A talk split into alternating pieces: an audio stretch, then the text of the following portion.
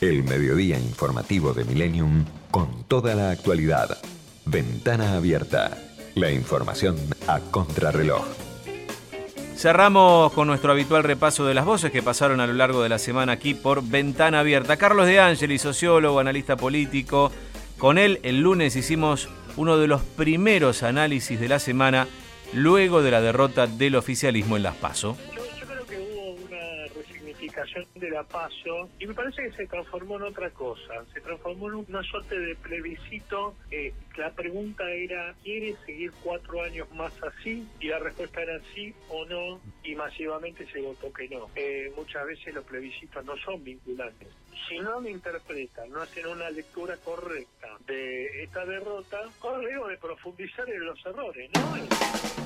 Bueno, también escuchamos y dialogamos eh, con Claudio Loser, economista, exdirector para América Latina del Fondo Monetario Internacional, a propósito de esta inestabilidad de los mercados durante la semana que terminó impactando no solamente en la cotización de las acciones argentinas en el mundo, sino también y fundamentalmente en el dólar a nivel local. Si van a cambiar el, voto para, para las elecciones va a ser eh, debido a que se pueden asustar por lo que han visto y no porque el gobierno haga una medida de, de menor ajuste o algo. Para que se calmen los mercados, yo creo que el mensaje, aunque no el mensaje político de Alberto Fernández, tiene que ser uno de vamos a hacer esto, esto, esto y esto. Porque a la gente, a los financistas, a los empresarios, resulta más perjudicial la incertidumbre que saber que va a haber una política no la más agradable o la...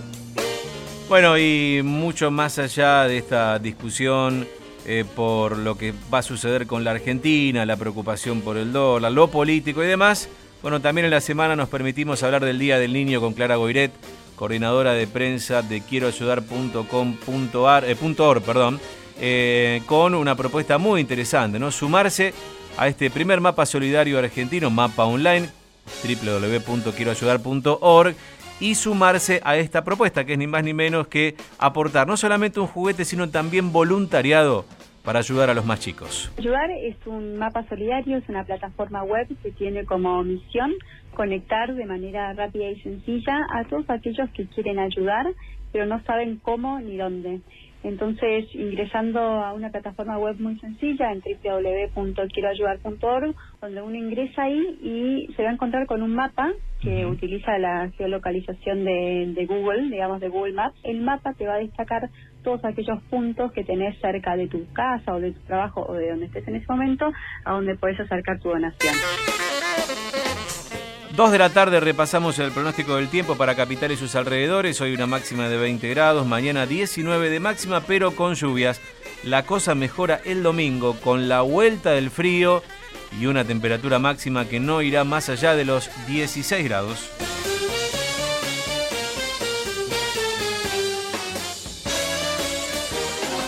Ventana abierta. Tiempo y espacio para la información en FM Milenio. Ventana abierta. De lunes a viernes de 12 a 14.